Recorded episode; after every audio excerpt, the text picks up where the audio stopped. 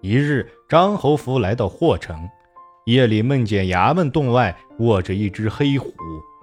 第二天一早便差人去看，差人回报说没有什么黑虎，只见一个要饭的娃子睡在门洞里避寒，现在还没有醒来。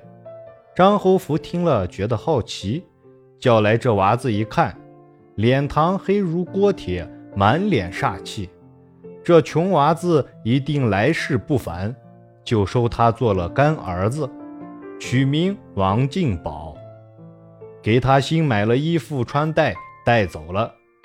后来王进宝在张侯福的门下长大，果然身手不凡，在一次次征战中英勇无比，为张侯福镇守河西立下了大功。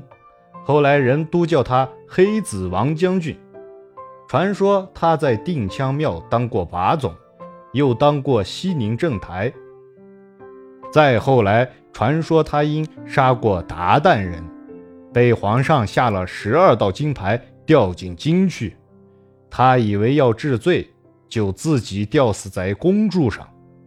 又传说他是被鞑靼人杀掉了。